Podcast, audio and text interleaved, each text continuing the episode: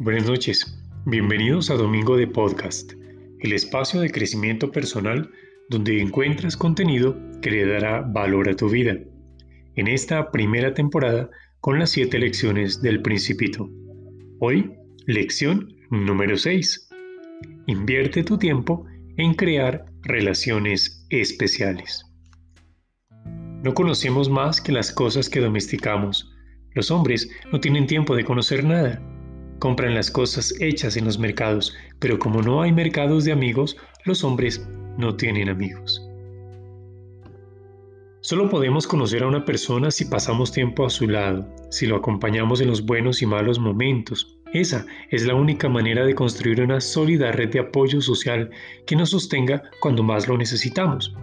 No debemos olvidar que el tiempo es nuestra posesión más valiosa y debemos usarlo sabiamente para construir relaciones especiales.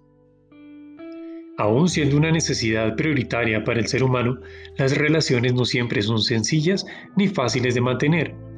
Las relaciones entendidas como entidades diferentes a las personas que la integran deben ser cuidadas y alimentadas como cuidamos y alimentamos otros seres vivos, nuestras mascotas, nuestras plantas, en fin.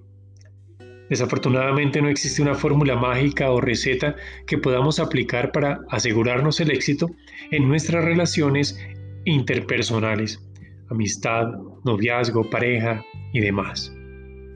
Antes de formar una relación, somos personas con nuestros gustos, creencias, valores y necesidades y además no siempre van a poder coincidir con las personas que tenemos a nuestro lado.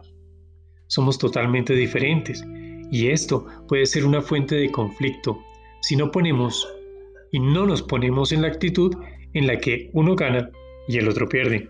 Actitud en la cual no respetamos al otro por lo que es o por lo que siente y mucho menos ni por lo que necesita.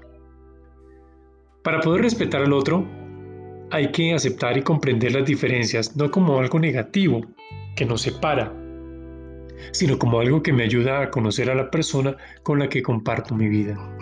Esto significa que tiene que estar de acuerdo en todo. Si algo me hace sentir mal o molesto, yo tengo derecho a decírselo y decirle qué es lo que me gustaría o qué cambios en su comportamiento desearía. Pero el cambio es voluntad del otro y como tal tengo que entenderlo. Lo que a mí me gustaría no puedo convertirlo en una exigencia para que al final quiera el otro ser como yo.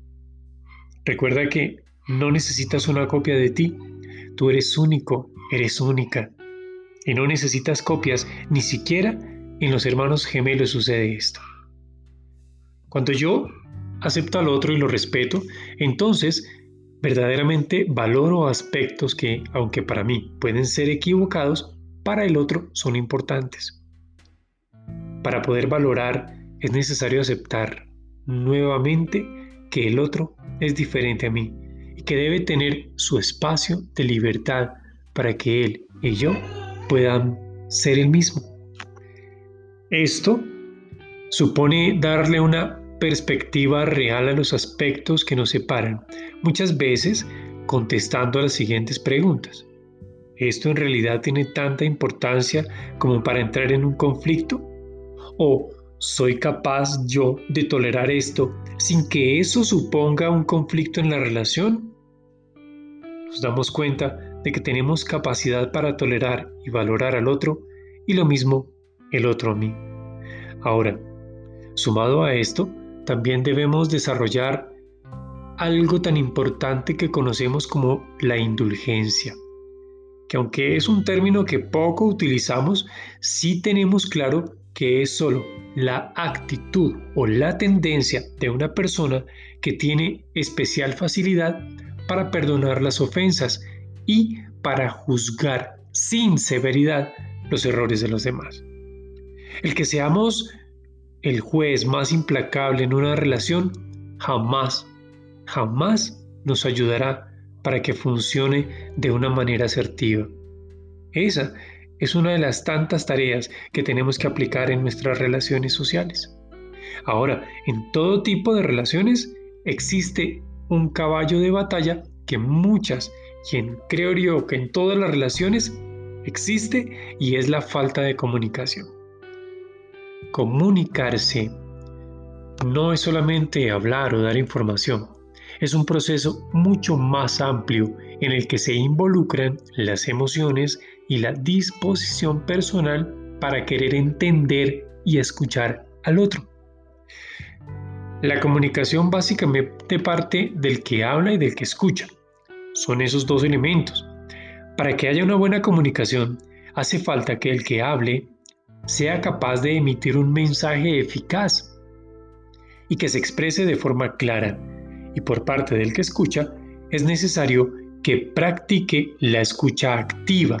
Esto es la habilidad para encontrar respuestas a las siguientes preguntas cuál es el mensaje que me quiere transmitir mi amigo, mi amiga, mi pareja, en fin. ¿Qué es lo que siente? ¿Por qué se siente como se siente?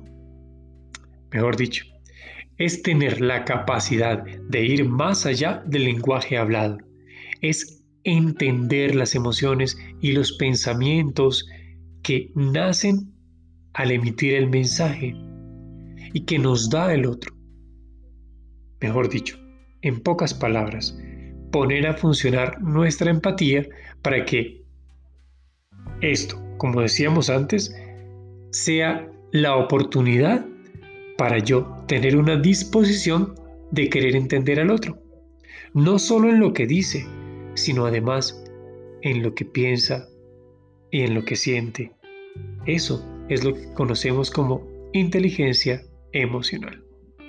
No podemos olvidarnos que nuestra vida entera estará siempre basada en relaciones con otras personas.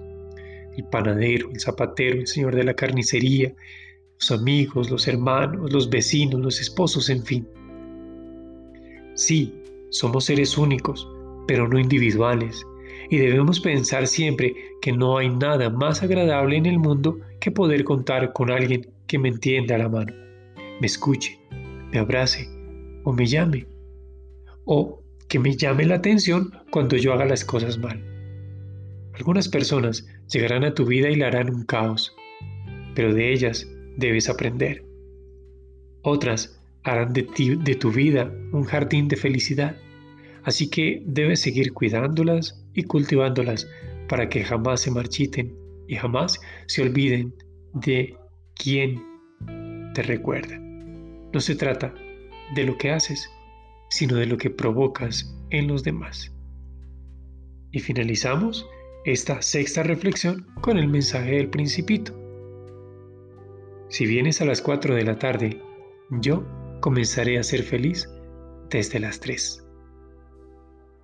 En ocho días finalizaremos nuestra primera temporada de Domingos de Podcast, aquí en Yo Vivo Inteligencia Emocional. Que tengas una feliz noche.